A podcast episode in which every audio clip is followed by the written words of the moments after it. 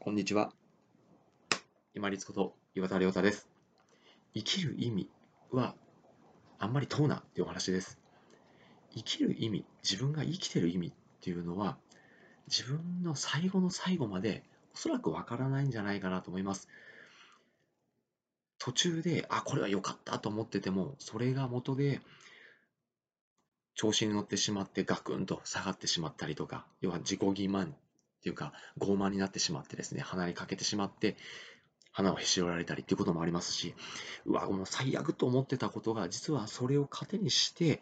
そこからバネになっていろいろ学びがあって、今があるっていうふうに、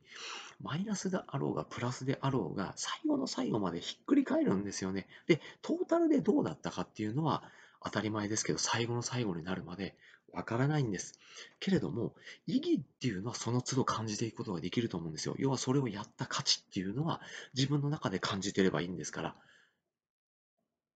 意味っていうのを自分だけが感じてる時っていうのは当然何もしてないのでお役に立ってない可能性が高いんですよね。でも、リ我の気持ちで他の人に対して何か働きかける、できることを自分で投げかけていく、積み重ねていけば、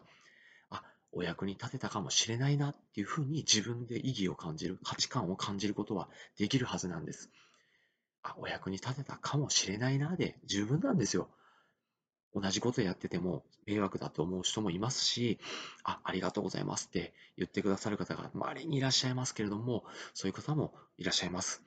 あ、今日もお役に立てたかもしれないなっていうのは自己完結できる。自己満足でもいいんですよ。自己完結できる価値観を自分の中に蓄えていく。そして思い出として、経験として、層として積み重ねていけば、またやる気も湧いてくるもんです。意味を問うんじゃなくて、意義、価値観、お役に立てたんじゃないかなというのを積み重ねていきましょう。そうすれば最後の最後に、あ、こういう意味があったのかもしれないなっていうふうに離れることができると思います。本日もご清聴いただきましてありがとうございました。皆様にとって一日良い日となりますように。これにて失礼いたします。